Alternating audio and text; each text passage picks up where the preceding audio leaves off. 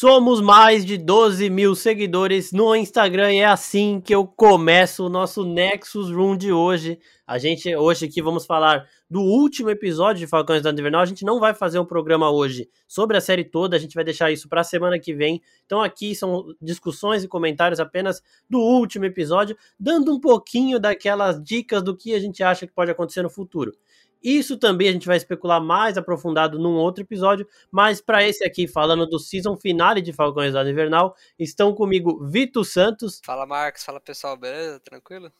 E Marcelo Pelserman de novo, ele que lançou a teoria dos Thunderbolt aí semana passada e parece que vai rolar, hein? E aí, Marquito? E aí, pessoal? É, começando o episódio, a gente começa né, exatamente onde acabou o episódio da semana passada, com a, os Flag Smasher fazendo aquele ataque terrorista lá, e no comecinho a gente já vê que o Sam tá diferente. A gente vê uma luzinha azul no alto, e ele já chega ali é, mostrando, dando um close bem no novo traje dele. Eu quero saber o que, que vocês acharam desse traje aí. Primeiro, só para começar esse Nexus Room. Cara, foi um traje foda, viu? Eu achei muito, muito, da hora, assim. Ele tá até mais parrudo, né? Não sei se é o próprio traje ele que deixa ele mais parrudo ali, mas o Sam tá mais parrudo ali. E a combinação ali, é... o, o Sam ele se impôs mais com esse traje, né? Ele, ele fica ali mais imponente, ele sabe, ele, parece que ele sabe mais as decisões que ele vai tomar. Ele não tem mais dúvida, ele faz as coisas, ele usa o escudo muito bem, a gente viu ele treinando antes. Então, para mim, ficou sensacional. E as asas dele ficaram muito mais é, móveis agora, parece. É, não são mais tão mecânicas, parece até meio orgânico ali o material usado em Wakanda. Eu achei que ficou sensacional. Então, eu achei muito louco. As asas em si foi sensacional. A única coisa que me incomoda é o. Eu sei que ele é basicamente igual ao do quadrinho, mas tem muito branco na roupa dele e não acho que é viável para um super-herói usar tanto branco numa roupa. Aí eu, eu falo agora e daqui a pouco vem o Moon Knight do Oscar Isaac, né? É, o, o Cavaleiro da Lua todo branco, né? Mas de resto, ele é sensacional, sensacional. Parabéns, Wakanda, pela produção. Sim, é, e a gente imaginando aqui que a tecnologia feita nesse traje é a mesma tecnologia que eles usam no traje do Pantera Negra, por exemplo, então realmente é uma parada muito mais orgânica, o que você falou, né? É, e eles mostram a potência do Vibranium quando ele simplesmente trava um helicóptero, né? Ele salva o piloto, trava a asa no chão e se fecha, o helicóptero bate e não faz um. Não, não acontece nada no traje, não amassa, não, não tem nem impacto direito. Em compensação com isso, com esse traje extremamente mais poderoso e resistente, a gente tem o escudo de latão do John Walker, que, mano, isso aí foi outra coisa sensacional que, ó, não me deixem esquecer, mais pra frente no episódio a gente vai falar. Mas antes eu quero entender, eu quero saber de vocês o que, que vocês acharam de toda essa infiltração do Sam, do Buck e da Sharon nesse ataque terrorista dos Flag Smashers aí. E de, da, da, da participação de cada um dos três, porque eu particularmente achei que o Buck fez muito pouco nesse momento todo. É, ele ficou meio ali, tipo, só servindo de eu tenho que ir para cá, eu vou para cá, eu tenho que ir para lá, eu vou para cá, só servindo de músculo mesmo. Eu queria ver mais dele. O, o Sam realmente se destacou completamente, porque rouba a cena, sempre rouba, né? É, ainda mais agora ele sendo o Capitão América, então é aquilo que vocês falaram. Ele, o Vitor até falou, né? Ele já tá mais seguro, ele parece que agora tudo que ele falar ele vai acertar, tudo que ele fizer ele vai acertar, e é realmente isso que acontece. É uma mudança muito brusca, né? Mas isso é da hora porque é uma responsabilidade que vem junto com o traje. E a Sharon, confirmadas nossas expectativas aí, o Vitor lançou essa no segundo episódio, é, quando a teoria estava começando a circular ali, ela realmente era a mercador do poder. Eu não sei se eu gostei muito disso, quero saber de vocês com relação a esses três aí. Então, o Buck, ele fica um pouco mais né, para baixo, porque teoricamente agora ele é o personagem secundário, né? Que a série já deixou explícito até no final que agora é, o, tipo, é a série do Capitão América. Cara, Sharon Carter. Olha, que raiva dessa mulher. Eu acho que assim, a, toda a história do Power Broker, do, do Mercador do Poder, para mim não chegou em nada. Fizeram, fizeram, fizeram e. E não sei se é culpa. Me falaram que não é culpa da atriz. Mas desde a primeira vez que eu vi a Sharon Carter na Marvel, eu fico com raiva dela. Porque eu acho que é péssimo. Desde. Eu falei pra minha amiga, eu falei, tenho certeza que é culpa do MCU. Porque, meu. Cara, eles não sabem utilizar a personagem bem. Porque, primeiro, que ela só existiu no, no universo do Capitão América. E aí agora ela é, tipo, super fodona. Tá, ok. É, essa transformação dela eu entendo que é meio um negócio que a gente tava falando é, num outro episódio, que ela é meio a resposta a a falta de cuidado dos Vingadores, né? Porque, tipo, eles fizeram ela trair o governo e eles esqueceram ela depois. Então, ela teve que arrumar alguma forma de se defender. Inclusive, a Sharon nessa série tem a melhor cena de luta da série. Agora que a série acabou, falo tranquilamente. Aquela cena dela no segundo episódio é a melhor cena de luta que a gente teve na série toda. Mas eu acredito que realmente é isso. No primeiro filme que ela aparece, no Soldado Invernal, ela é uma agente, né? Eu gosto da Emily Van Camp, eu acho que ela faz bem o papel, eu acho que ela gosta de estar ali fazendo. Mas eu senti que nesse final é, o Mercador do Poder era alguém extremamente é, imponente, assustador e tudo mais. Só que, na verdade, sei lá, eu acho que a Sharon Carter é, significa muito mais do que o próprio Mercador do Poder, sabe? É, eu não sei se ele se colocaria naquela situação de é, estou aqui com uma pessoa com uma arma apontada para mim, se ele quiser me matar, ele me mata a qualquer momento que foi a situação que ela se colocou com a Carly em outro momento do episódio. Então eu achei, às vezes, é, ela, ao mesmo tempo que ela sempre mostra que ela é muito protegida e que tá sempre muito segura, ela nesse momento se mostrou muito vulnerável, eu achei isso meio estranho, mas ela ser o mercador do poder, eu, eu realmente ainda não sei o que eu sinto. Ah, nesse sentido, eu acho que eles quiseram muito mais criar esse mito do mercador do poder e esse plot twist pro final da série e eu acho que vai ser muito mais explorado agora numa segunda temporada, que parece que fica na cara ali que vai ter uma segunda temporada, né? Até porque eles, eles mudam, já meio que anunciando o nome da segunda temporada, que é Capitão América e, e Soldado Invernal. Então eu acredito que vão continuar ali né, nessa, nessa trama. E parece que todo o plot da, da Sharon Carter era para criar essa surpresa no final, que na verdade ninguém foi surpreendido, que já esperavam isso desde o terceiro episódio já era, uma, já era ventilado isso e que agora sim vão desenvolver ela e ela vai meio que fazer o contraponto ali dos Thunderbolts que podem aparecer, já que eles falam 10 mil vezes na balsa, mostra a balsa no final, ou seja, vai ter alguma coisa lá né, nessa possível segunda temporada. E agora a Sharon Carter é, atuando como agente dupla, que o governo acolhe ela dessa vez, fala que ela tem um sobrenome muito importante, mas ao mesmo tempo ela tá envolvida ali com, como mercadora do poder, né? Então, é, eu achei que foi muito mal desenvolvido e eles vão tentar salvar isso agora numa segunda temporada. É, o que eu falei no vídeo, né, de hoje, que ela vai virar uma contrabandista de segredos de Estado, de arma norte-americana, vai ser isso. E não sei se eu gosto deles fazendo isso com uma Carter, né? Mas é, o pessoal. É, hoje eu abri uma aba de perguntas no Instagram, o pessoal fez perguntas pra gente responder aqui. E uma delas é se a Sharon e o Zemo trabalham juntos. Eu já adiantei lá que não, né? Que é, eu acho que cada um tem a própria agenda aí. E também é, eu acho que o Zemo ficou muito mais fácil do Zemo escapar agora. Porque antes eu achava que ele teria sido levado para uma prisão de Wakanda. Aí, amigão, esquece. Só que como ele foi levado para a balsa, o Capitão América já escapou da balsa junto com os outros Vingadores. Eu acho que é um negócio mais solucionável, até se a gente pensar que a Valentina e os, a equipe que ela está montando tem interesse nele e tem alguém dentro do governo que a gente acha que é o Thunderbolt Ross, por isso tudo dos Thunderbolt aí que o Marcelo até levantou semana passada. É, no final do episódio, só passando para falar do Zemo rapidinho, a Valentina tá falando com o John Walker e ela fala: o nosso amigo Zemo fez um negócio bem impressionante. Porque quem não percebeu foi o Zemo que matou os Flag Smasher que sobraram, o mordomo dele que explodiu a bomba lá é, na van, né, que estava conduzindo eles para a balsa também. Então, ela, ela ficou impressionada com isso, e o nosso amigo Zemo que fez isso, será que fui eu que fiz também? Então, tipo, ela deixa meio no ar que ela, se ela estava ou não trabalhando com ele, mas, é, independente dela estar ou não já trabalhando com ele, tem a possibilidade dela vir a trabalhar com ele em algum momento, né? E ela já demonstrou esse interesse. Então, por ela ter é, ligação forte com o governo, por provavelmente estar tá ligada com o Thunderbolt Ross, tirar o Zemo da balsa não é problema nenhum para eles. É só falar para algum policial liberar e o Zemo dar um jeito de fugir, igual o próprio Buck fez para libertar o Zemo daquela outra prisão. É, então, realmente, eu acho que o Zemo vai seguir com esse Thunderbolt. É isso, eu gosto, eu gosto disso. E a Sharon Carter vai ter o caminho dela de contrabandista, de agente dupla, é, se, meio que se vingando dos norte-americanos por terem abandonado ela e criado essa, essa imagem do mercador do poder. Só para falar também desse começo de, de último episódio, né? Parece que eles é, gravaram muitas coisas e depois tiveram que cortar tudo, porque já começa com ele chegando ali na, em Nova York e você fala, ué, peraí, onde eles estavam antes disso, o que aconteceu? E você fica meio confuso ali, a Sharon Carter já tá lá, ela tava em Madripoor até o último episódio que ela apareceu ali no, no meio do quinto episódio.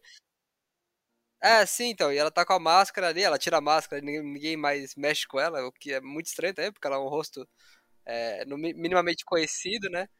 Tanto que ela tá fugindo. E eu achei que faltou, faltou um, dar um contexto muito maior nesse começo.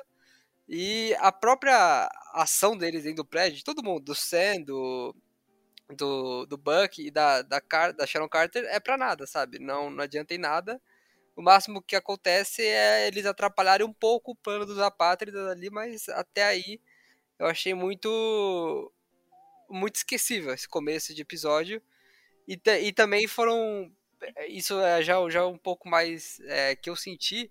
Que foram muitas brigas. E quando você tem muitas brigas no episódio, assim, foi o quê? Uns 20 minutos, 25 minutos só de briga, só de porradaria. Você perde um pouco do peso. Você não tem a, a, aquela porradaria que você fala que você sente o peso. Você não tem um, uma, uma, uma cena de luta como você teve com as Horas Milagre. Aquela cena foi muito mais impactante que qualquer cena que a gente viu hoje. Então eu achei que, que ficou meio banalizado nesse ponto. Eu até tava comentando isso com o Marcelo antes de começar a gravar. Tinha hora que a gente não sabia quem tava batendo, quem tava apanhando, se era o Sam lutando contra o Batroc, se era o Buck lutando contra um apátrida, se era Sharon e alguém. Era tudo acontecendo ao mesmo tempo, é, uns cortes muito bruscos, muito escuro. Então, realmente, isso daí foi uma coisa que me incomodou. Uh, eu acho que se tivesse separado um tempo. A gente sabe que as lutas estão acontecendo simultaneamente. Separa um tempinho para cada uma e deixa mais um plano sequência do que esses cortes. Por isso que eu falo que a cena da Sharon foi muito foda. Porque foi plano sequência, mano. Você vê ela se defendendo de um cara, pegando a barra no chão e atirando no outro, e não sei o que. Então você vai vendo as coisas acontecendo num plano sequência, sem corte nenhum. Agora, se você tá olhando um cara de costas dando um soco, e aí depois vira, a câmera tá de baixo, você não entende, você já se perdeu ali no meio, sabe? Então, é, esse monte de corte aí me deixou meio perdido nessa cena de luta. É, e, isso é meio difícil de entender porque eles sabem fazer plano sequência, eles fizeram no segundo episódio da série muito bem, inclusive. A própria cena da Dora Milaje, das Dora Milaje também foi foda. Então, eu não sei porquê eu acho realmente que, tipo, eles tinham que resolver muita coisa em pouco tempo e fizeram desse jeito.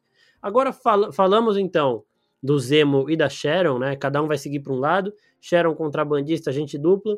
Baron Zemo provavelmente vai se juntar com os Thunderbolt. No finalzinho a gente ainda vai comentar um pouquinho mais dos Thunderbolt aí.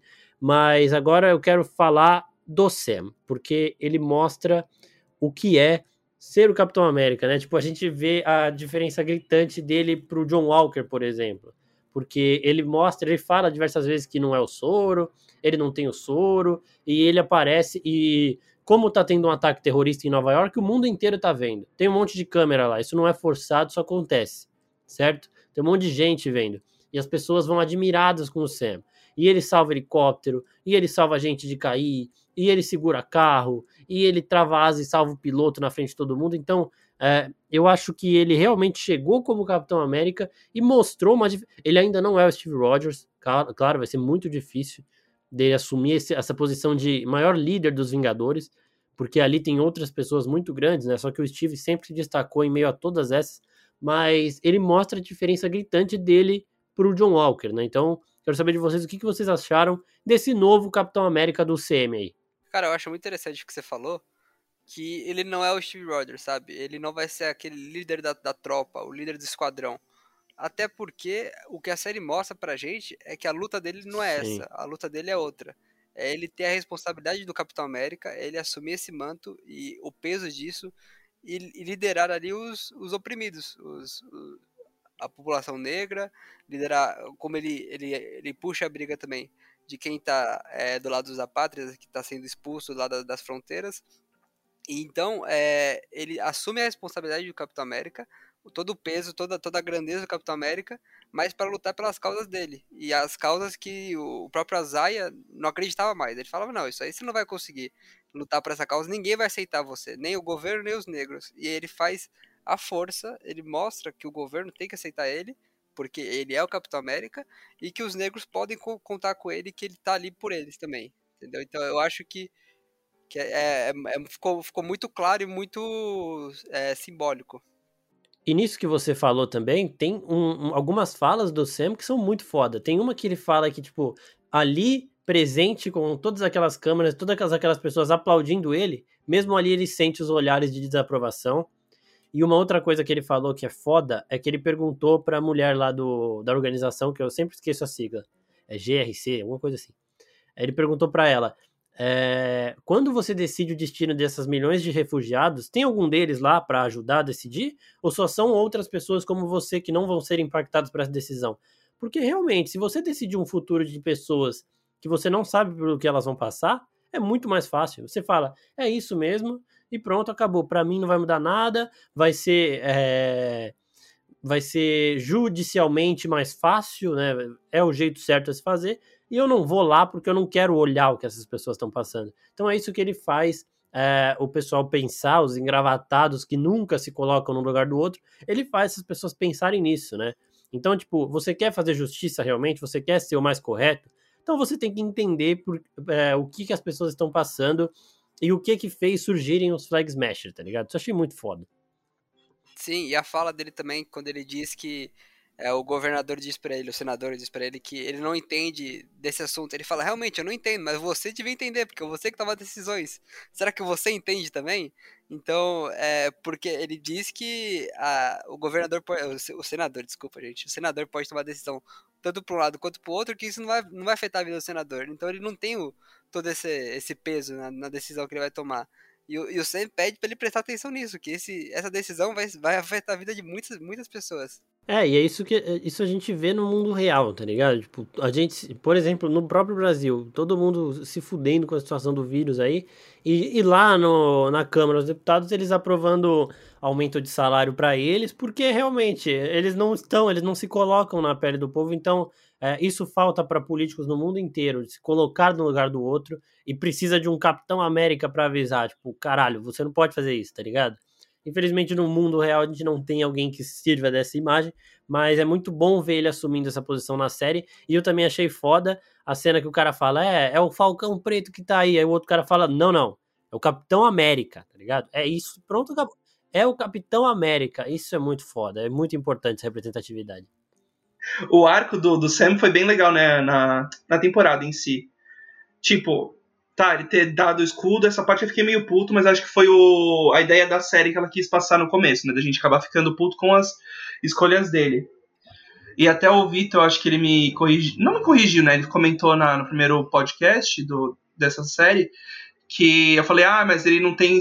Ele não tem o super soro, não tem nada. E o Vitor falou assim, não, mas o Capitão América é muito mais do que o soro. Ele é, tipo, ele tem toda essa filosofia. Então deu para ver que durante a série inteira, né, durante todos os cinco capítulos depois, o Sam ele, ele, aprendeu, ele fez a lição de casa do lado do Steve, do lado do Elijah, e agora ele consegue ser mais firme. Tanto que vocês falaram que ele tá mais firme, que ele sabe fazer as decisões certas, é justamente porque ele entendeu e absorveu todo o legado dos, dos dois Capitães Américas e também porque ele já, já era um vingador, então ele sabia que tipo, o governo é uma bosta desde tipo, de Guerra Civil. E outra coisa também, que, tipo, ele carrega o manto do, dos dois, né? Ele carrega, eu já tinha falado disso, ele carrega o Steve e o, o Elijah. E outra coisa muito foda é que a gente vê o que o Dr. Erskine falou pro Capitão pro Steve Rogers no primeiro Vingador. Não é o soldado perfeito, é o bom homem. O soldado perfeito era o John Walker. A gente viu o que acontece quando você dá o poder do Capitão América, do soro, pro soldado perfeito. E a gente viu o que acontece quando você dá esse poder do Capitão América pro homem, pro bom homem, né, que é o Sam. Então, isso eu achei do caralho, achei muito foda. E seguindo o Sam, ele, ele vai se tornando essa esse símbolo, ele consegue até fazer o, o Azaia sair das, das é, dos escudos dele, né? Porque ele tem aquelas barreiras que ele impõe a todo mundo. Nenhum homem preto deveria aceitar esse manto. É, você deveria dar o respeito. Não quero nem ver as cores desse escudo. E aí, depois que ele vê o Sam na TV, ele já se emociona um pouco. Mas o Sam tá lá na casa dele ainda com eles conversando. E ele, mesmo assim, ainda tem algumas ressalvas. É só quando o Sam leva ele para ver que o Isaiah Bradley será lembrado eternamente como um herói nacional, porque o Sam colocou ali a história dele no memorial, é só ali que ele se desarma completamente, que ele abraça o Sam e fala: Pronto, beleza, é, você conseguiu me ajudar a dar um passo à frente. Muito obrigado. É, ele ainda tem, claro, todo o rancor, porque ele teve que passar por muita coisa, mas ele agora é uma pessoa um pouco pode ser alegre daqui para frente, né? Porque ele vai ser reconhecido por toda a história que ele teve. É, uma cena ali muito impactante, né? Porque, querendo ou não, o Azaia sempre foi um cara fechado ali que, é, até por todo o histórico dele, ele não tinha motivação para ajudar o Sam, para é, apoiar, para dizer que tá do lado dele. Mas mesmo assim, o, o Sam se mostrou ali à disposição a ajudar, a auxiliar ele, entendeu toda a luta do Azaia, todo, todos os traumas que o Azaia carregava, e indiretamente, quando ele aparece na TV, ele ajuda, e diretamente quando ele não só é, presta a homenagem que ele prestou para o Azaia é, eternamente ali com a estátua dele, mas ainda assim levando o Azaia lá para falar o Azaia. É, isso que você, essa imagem que você tem de você, não é a verdade. Porque o, o próprio Azaia fica abalado com, com o que fizeram com ele. ele. Ele não acredita mais nele, não acredita mais em ninguém. Ele vive escondido na casa dele. E o Sam tira ele de lá para mostrar pro Azaia mesmo que, que a, a, a, história que ele tem não é essa. A história que ele tem é muito além disso. E ele, e ele faz parte da história do Capitão América. Porque é, a gente vê em toda a série o Azaia recusando os Capitães da América, né? Ele não quer saber de escudo, como você falou, ele não quer saber de nada. Ele não se enxerga como Capitão América. E na verdade ele é o Capitão América também. Sim, e o que, o que você falando isso me lembrou também foi que o Sam, na frente de todas as câmeras, ele fala: Cá estou eu, sem olhos azuis, sem cabelos loiros, mas como o Capitão América. E aí o Azaia já, tipo, sai aquela lagriminha, a gente fala: caralho, que foda. Então, isso foi foda. E agora vamos passar pro anti-herói agente americano John Walker. A gente é, já especulava que ele estava transitando por esses dois lados, né? De tipo, eu vou ser um vilão, eu vou ser um anti-herói. E aqui ele finalmente se define como um anti-herói, é, claramente. E eu achei a, a, chegada dele nesse episódio muito foda. É, eu ach, ele gritando, Carly, tipo, eu vim aqui buscar minha vingança. Eu achei do caralho. Né? E, e o, a gente falou no começo até, o escudo de latão dele é surreal. É, tipo, ele só fez aquilo para ele ter um escudo, entendeu? Para ele se sentir como o Capitão América, porque ainda na cabeça dele era isso. Só que quando ele vê o Sam fazendo as coisas que o Sam estava fazendo, ele vê que ele não era o Capitão América. Ele, tipo, caralho, isso não é para mim realmente, velho. Esse cara é, é, é fora da curva. Então aí ele já larga aquele escudo todo amassado lá e ele vai seguir um caminho diferente que é o caminho que a gente viu no final, que é o caminho que ele segue nos quadrinhos, do agente americano, um anti-herói aí que faz tudo, é, é, o fim, os fins dele justificam os meios, então por isso que ele é um anti-herói, porque ele ainda continua sendo meio inescrupuloso. Por mais que ele tenha seguido o caminho certo aqui, a gente ainda vai ver ele no CM seguindo caminhos errados, certamente, né? Fazendo coisas que a gente é, não concorda, mas eu quero saber o que, que vocês acharam dele nesse último episódio. Dele tomando a decisão de virar um anti-herói, não um vilão, dele abandonando a vingança para salvar pessoas, e dele no final também surgindo com aquele uniforme preto e falando, é, mas é a mesma coisa, só que preto, e, e a Val dando aquele fanservice, porque como diz Érico Borgo, né, somos fãs, queremos service, tá ligado? Ela, eu acho que Capitão América não combina com você. Você tá mais. A gente precisa mais de um agente americano. Você fica tipo, caralho, é isso mesmo que eu queria. Eu já sabia que só faltou olhar pra é o mais clichê. É, só faltou olhar pra câmera. Mais clichê que isso é impossível, mas não tem como a gente achar que é ruim, tá ligado?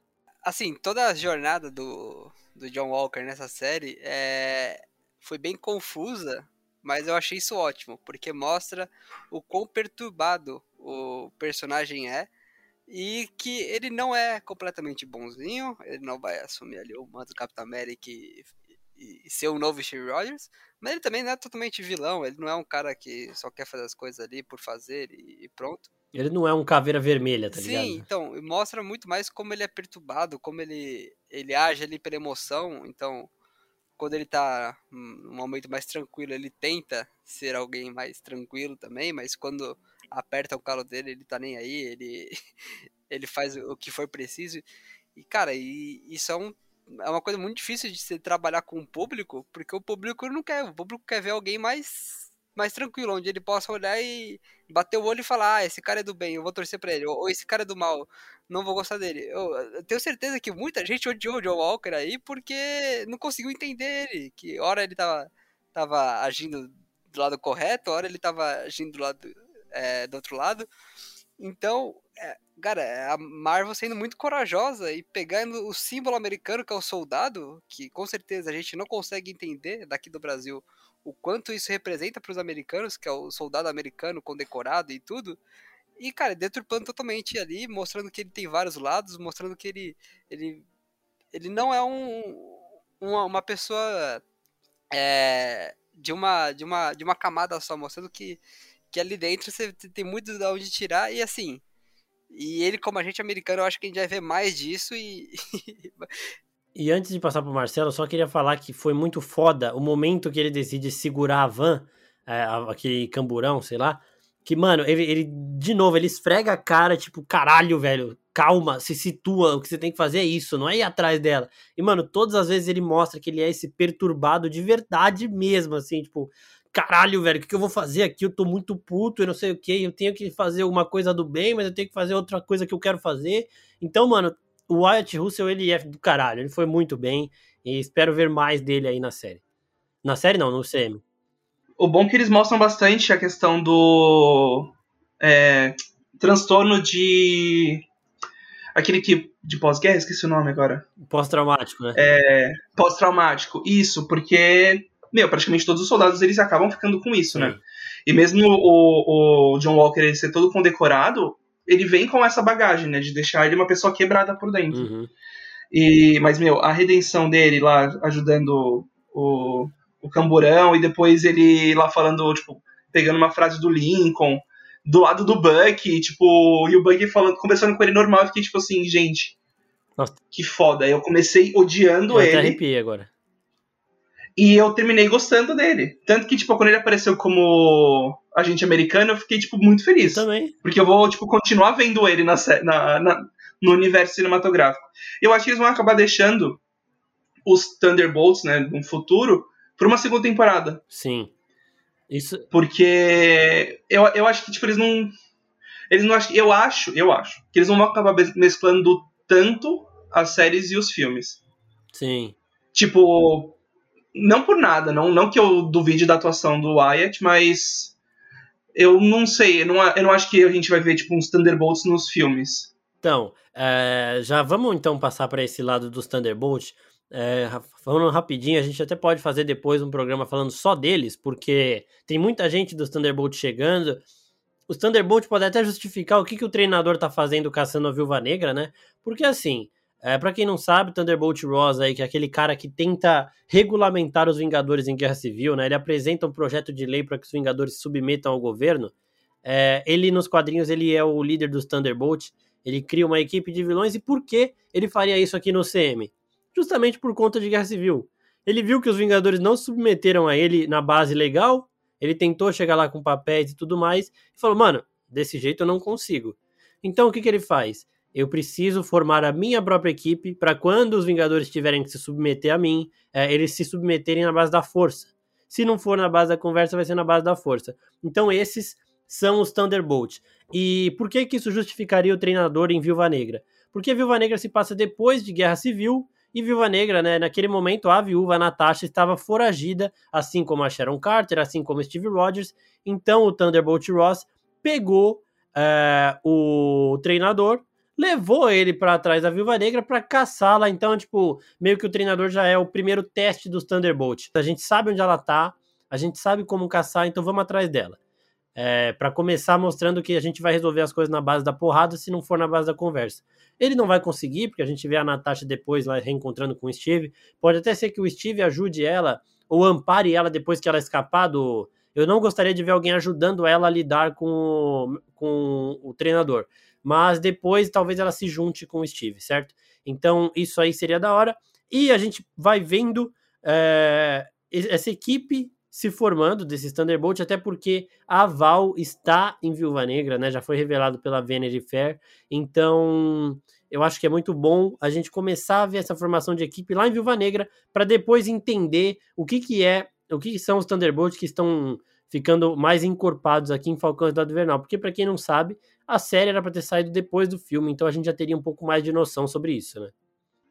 E, cara, eu tava pensando, talvez o, o treinador tente pegar a, a Viúva Negra, né? Sim. A Scarlett Johansson.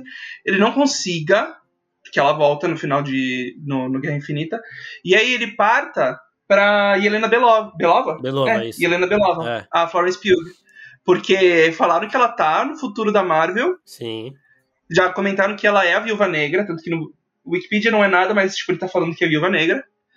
E, meu, então, tipo, a gente já tem, vai, vamos colocar dois. Porque se, se for confirmado mesmo que a, que a Val tá lá, é justamente por causa disso, porque ela tá juntando um time. Caraca.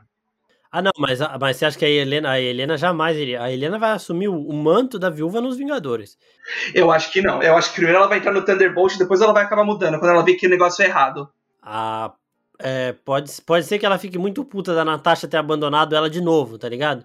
Cara, minha irmã vazou de novo agora que ela tava aqui, então eu vou ajudar vocês a procurar ela. Só que depois. E se eu não Natasha... posso ser uma Vingadora, eu vou ser uma Thunderbolta. É, mas aí depois que a Natasha morre, ela, tipo, se sente na obrigação de não, eu tenho que. Então, é, aí a gente vai ter essas passadas de manto. A gente vai fazer um programa só falando dos Thunderbolts em si, mas eu quero saber de vocês agora também outra coisa que perguntaram muito no Instagram em relação a uma segunda temporada. Porque o produtor disse que dá para ter uma segunda temporada e eles escreveram a série no M em série de drama. Série de drama é, indica que vai ter mais de uma temporada. Porque se fosse uma temporada só, seria inscrita em minissérie como foi WandaVision. Então, há realmente a forte possibilidade. Teria que mudar o nome, né? Porque agora o Sam não é mais o Falcão e o Buck não é mais o Soldado Invernal. Mas eu quero ver sim essa série. Eu quero saber de vocês o que vocês acham aí que pode ter de história para isso. Gente, gente, só uma intromissãozinha aqui, porque depois que a gente acabou as filmagens desse Nexus Room, o The Hollywood Reporter, que é um dos maiores jornais do mundo, confirmou que Capitão América 4 está em desenvolvimento pela Marvel Studios. Vai ser um filme, o roteirista é o showrunner de Falcão e Cidade Invernal, Malcolm Spellman, então o filme deve ser uma sequência direta de Falcão e Cidade Invernal, mostrando o Sam Wilson como Capitão América. Isso é pro pessoal aí que estava pedindo nos comentários do Insta e tudo mais por uma sequência, a sequência está confirmada, não vai ser uma segunda temporada de série, mas vai ser um filme na fase 5 da Marvel, muito provavelmente. A gente não tem ainda detalhes de diretor atrelado ao projeto, é, nem de previsão de lançamento, mas o desenvolvimento desse filme foi confirmado pelo The Hollywood Reporter. Então é isso, gente. Agora voltem aí pro programa. Muito obrigado. Comemorem, vamos todos comemorar essa notícia aí. Cara, eu acho que ela foi montada muito no, nos moldes assim de uma, uma série comum que tem mais de uma temporada, né? E até pelo pelos personagens que, que são os principais dela, eu acho que não, não são personagens que é, conseguiriam levar um filme sozinho no, no cinema, um filme sozinho no MCU. É, depois dessa, transformação, eu acredito que o, que o Sam consegue levar um filme sozinho no cinema, só que aí bateria de frente com a franquia Capitão América, que já tem três filmes ali consolidada, então não, não sei se eles tocariam nisso. E diferentemente da, da, da, da Wanda, né, no WandaVision, é, a Wanda te, vai ter o filme dela solo, ela vai ter o filme com, com o Doutor Estranho, mas depois eu acho que ela vai ter ali a, a própria série dela no, no cinema. Então, como são personagens é, no escalão menor, assim, que é para ser tratado em série, eu acho que eles vão dar continuidade e, claro, eles vão continuar atuando no cinema quando, quando forem fazer participações ali, mas eu acho que a história deles vão, vai, vai ser contada no, em série. Eu acho que eles ainda não anunciaram por conta do Viúva Negra também, que, querendo ou não, esse é uma série que ela ficou totalmente deslocada no tempo por conta da pandemia. O próprio final dela, ele é, é até meio confuso, assim, porque ele não, ele não te mostra tanta coisa quanto mostrar em WandaVision do futuro. Então a gente. E querendo ou não, é, ela ainda era um teste, sabe? Da Marvel na, nas séries. Ela foi a primeira série a ser feita, mesmo ser produzida, Então, era a Marvel testando onde que ela ia, onde que ela não ia. É, não sei, eu vou, vou jogar por esse lado, vou jogar por esse. É, é foi, foi uma série bem quadrada nos, nos moldes de, de tempo. Ela, ela manteve o mesmo tempo do, de duração em todos os episódios, 40 minutos. E se, se você somar todos os episódios, vão dar 4 horas de filme. Então, é um filme de 4 horas dividido ali, estendido. É um Zack Snyder de 4 horas, só que você viu ele em 6 semanas. E, então eu acho que tem tudo para continuar é, esse universo que eles criaram. Que, querendo ou não, eles fecharam muita coisa nesse último episódio. Mas ainda tem muita coisa aberta, como o próprio agente americano, como a própria Sharon Carter. Os apátridas, eles podem estar aí pelo mundo ainda. É, é o centro ali do, do movimento foi explodido no final, mas nada impede. Eles falam que eles são um movimento mundial, então nada impede deles continuarem por aí. Então eu vejo isso como é, eles resolveram muita coisa, mas deixaram muita coisa solta ainda, né? Com continuidade, então não, não vejo nada que impeça, sabe? É, eles de continuarem. Isso que você falou dos apátridas é bem importante, até porque a Carly fala isso. Se a gente morrer aqui, o movimento vai continuar. A gente vê a todo momento que eles têm muito apelo mundial. O Sam, ele fala isso pro senador. Ele fala: se você não resolver esse problema, os Flag Smashers eles vão continuar. Você viu que o mundo inteiro estava ajudando eles. Então, é, diversos personagens dão essa, essa dica de que o movimento vai continuar se as coisas não se resolverem.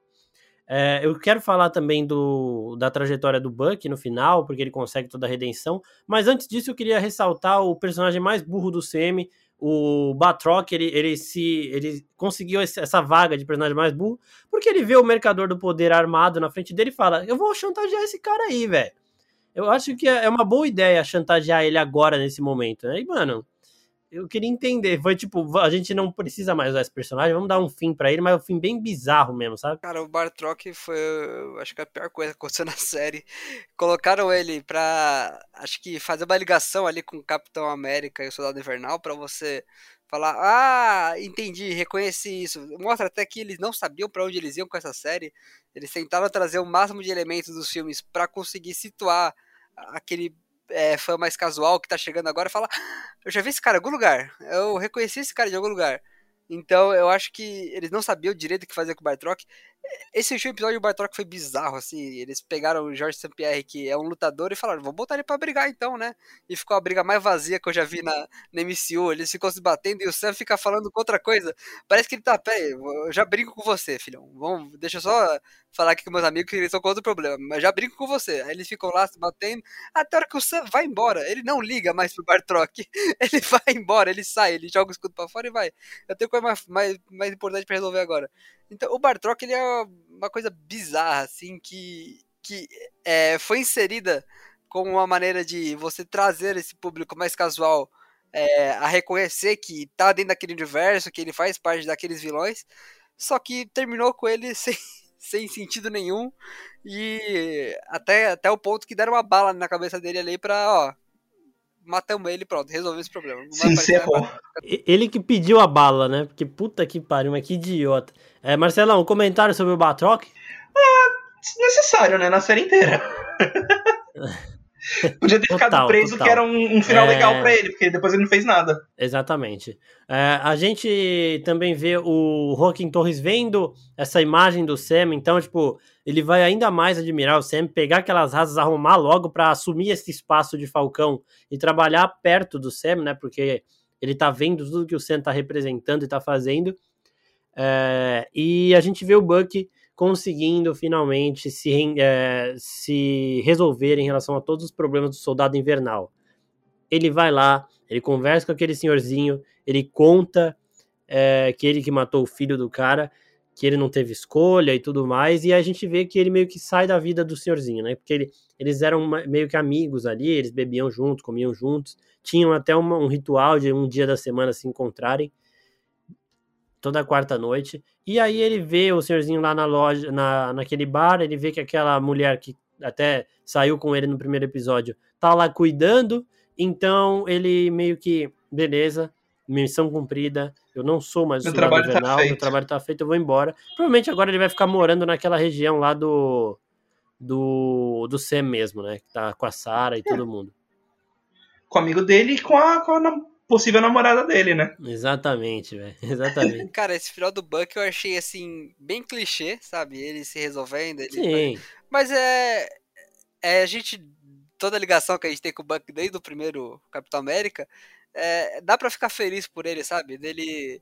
Você vê que ele tá mais leve, ele entrega ali o, o caderno do Capitão América que ficou com ele depois. Então, é, é legal de ver como ele se resolveu e como ele tá leve no final ali, brincando com o braço de ferro, o braço de aço dele, de Sim. vibrânio. É, eu, eu, eu, eu gosto como eles fazem piada com esse braço, sabe? Sim. E a todo momento ali ele tá segurando três pessoas junto, três crianças juntas no braço ali, só com o braço de pé. Então é, é legal. E batendo um papo É, assim. como se fosse uma terça-feira normal ali. E, e eu gosto então como, como eles deram esse desfecho, até que clichê pro Buck, mas ele merecia isso, sabe? Ele não tinha tido essa, essa redenção do Soldado Invernal no MCU e, e precisou de uma série ali em que, de certa forma, ele foi um pouco escanteado ali, ele teve a participação dele em alguns momentos, mas de certa forma ele não teve a, a relevância que o, que o Sam teve como Falcão e depois como Capitão América, mas eu gostei do, do, do final que deram para ele, e eu acho que ele continua assim, uma segunda, uma possível segunda temporada, porque eles não iam soltar esse nome Capitão América e, e Soldado Invernal ali à toa. É, eu acho que ele vai continuar como Soldado Invernal. Eu não, eu não vejo eles chamando ele nem de Bucky e nem de o Lobo Branco. Porque eu acho que Soldado Invernal, eu acho que ele vai meio que ressignificar o que ele passou com esse nome. E- Que não acaba, tipo, agora que ele resolveu toda o passado dele, ele não, não se importa mais. É. Eu acho, né? Eu, eu acho que tem mais sentido ele assumir o Buck mesmo e ir de Buck. É, Eu, eu gostaria, eu não sei se eu gostaria de Lobo Branco. Eu acho que se ele fosse Lobo Branco, ele teria que ter uma relação com Wakanda, até pelo Lobo Branco dos quadrinhos ter essa relação com Wakanda, uma relação mais próxima, né? Porque relação com Wakanda ele tem, mas ele teria que ter uma relação mais próxima. Então eu acho que ele vai ficar de Buck mesmo. Então, se tiver uma segunda temporada, teria que se chamar Capitão América e Buck, porque agora eh, esses são Sam e, e Buck, né? E antes de terminar, é, tem o pessoal aqui perguntando também no Instagram quem vocês acham que a Sharon tava falando no telefone. Eu acho que era só algum capanga, né? Tipo, eu, eu num, num certo momento a gente acreditou que a, que a Val estaria junto com ela, mas eu acredito que não, que seja algum capanga dela que, tipo, ela falou, ó, agora que eu trabalho no governo, é, vai preparando os clientes aí de Madripoor, porque a gente vai ter muita coisa para contrabandear, então eu acho que era basicamente isso, né? É, eu acho que era só um. Só um tipo um falando assim, ah, eu continuei do mal. e continua. É, eu acho que é igual aquela aquela capanga que ela encontra no final do, terceiro episódio, que ela fala, ah, temos um problema pra resolver. Em que ali ficou muito óbvio que ela tava envolvida ali com, com coisas ali de Madripoor, e no final ela tava mesmo. Eu acho que é só ela avisando algum, algum, bra- algum braço direito, alguém que tá abaixo dela ali numa escala de falar, ó, deu tudo certo, eu consegui, tá limpo aí, agora a gente vai tocar o terror aqui, sabendo tudo. Exatamente. E só pra terminar o episódio, ela meteu um balaço na Carly, né? Que se fosse o John Walker que tivesse feito isso, o Sam ia cair matando. Mas como foi a Sharon, ele nem ligou. É, e, e aí depois ele. Aquela cena foi muito emocionante também do Sam entregando ela na maca, né? Tipo, falando que ela era apenas uma criança sem, sem caminho, sem alguém pra centralizar. Então isso foi muito. Foi emocionante também. E eu quero saber só a, a consideração final de cada um de vocês aí sobre esse episódio. Pra semana que vem a gente falar das expectativas pro futuro da Marvel e sobre a série incompleto, né? Cara, eu achei que esse episódio é, ele ficou devendo é, pros outros da série é, em si, até por conta disso, por conta dele da série ser muito dividida em um filme grande, que foi dividido em seis partes. Então imagina que você vai ver o filme no cinema de quatro horas e você pausa ele seis vezes para ir no banheiro, para fazer alguma coisa. Então eu acho que a gente tava ali no meio pro final do terceiro ato, sabe? Então é, como série em si, como um episódio de série, eu acho que não funcionou muito, eu acho que ficou muito na porradaria e porradaria e depois desfecho e fechamos aqui e, e é isso. Então, isso não, não diminui a série em si, mas eu achei que para um sexto episódio, para um é, season finale, é, entregou pouco, sabe? Bem, eu, como não esperava muita coisa, porque desde o começo eu acabei não, não curtindo muito, muito a série, esses três últimos episódios elas foram, foram tipo, melhorando cada vez mais. Para mim, eu saí satisfeito desse último capítulo, apesar dos, tipo, coisas que eu não gostei. Mas. Falei assim, tipo, ok. Tô ansioso pra uma segunda temporada? Talvez. É, e eu também, eu gostei, eu gostei mais de como eles deixam esses personagens prontos pro futuro da Marvel. O Sam como Capitão América já é, que a gente já sabe que ele realmente merece esse manto. O Buck, como não tem mais resquícios de soldado invernal, a Sharon agora como uma agente dupla, contrabandista é, extremamente bem, bem vista no submundo, né, do crime e tudo mais. O Zemo é, e o John Walker meio que a gente imagina que seriam formando aí uma equipe de de Thunderbolts. Eu não sei se o Zemo teria muita paciência para trabalhar junto com o John Walker pelo histórico dos dois, pelo John ser um super soldado, mas como o Zemo teve uma relação com o Buck, eu acho até que eles conseguiriam ter essa relação. Então eu gosto de como essa série encaminha o futuro do CM e isso também será tema de um futuro Nexus Room aqui. Uh, futuro do CM depois dos acontecimentos de Falcões do Invernal. A gente, depois desses dois episódios aí, um falando da série toda e um falando do, do futuro do CM. Daremos uma pausa no Nexus Room, porque o Nexus Room é da Marvel, né? Então a gente vai voltar com outros é, podcasts falando de outras coisas. Sempre que aparecer algum tema, tipo Thunderbolt, por exemplo, a gente volta para o Nexus. E aí com Loki em junho voltamos a fazer o Nexus semanal. É, Viúva Negra em julho também. Então a partir de junho vai ter muita coisa para rolar Nexus aqui. Então aguardem, fiquem ligados aí, porque é, vem muita coisa. Eu queria agradecer mais uma vez aos nossos mais de 12 mil seguidores no Instagram. Muito obrigado a todo mundo que acompanha lá, acompanha aqui, vem prestigiando o nosso trabalho. É, queria agradecer também a participação de novo do Vitor e do Marcelo por aqui. Valeu, é, Vitor. Valeu, Marcos. Eu que agradeço e é sempre bom estar tá, tá falando da Marvel. E valeu, Marcelão. Valeu, pessoal, por me ter aqui. Semana que vem é nós e também tem aqui sobre séries e filmes, né? O outro podcast onde a gente fala, o nome já diz tudo, né? Sobre séries e filmes que estão aí no momento. Então acompanhe também, desce o feed aí no agregador de áudio que você está vendo o nosso podcast e confira os outros episódios. Vê até o de WandaVision que tá bem legal, né? Que a gente fez, a gente começou o Nexus 1 no finalzinho de WandaVision, mas recomendo também. Então é isso, pessoal. Muito obrigado a todo mundo e até a próxima. Tchau, tchau. Valeu. Tchau.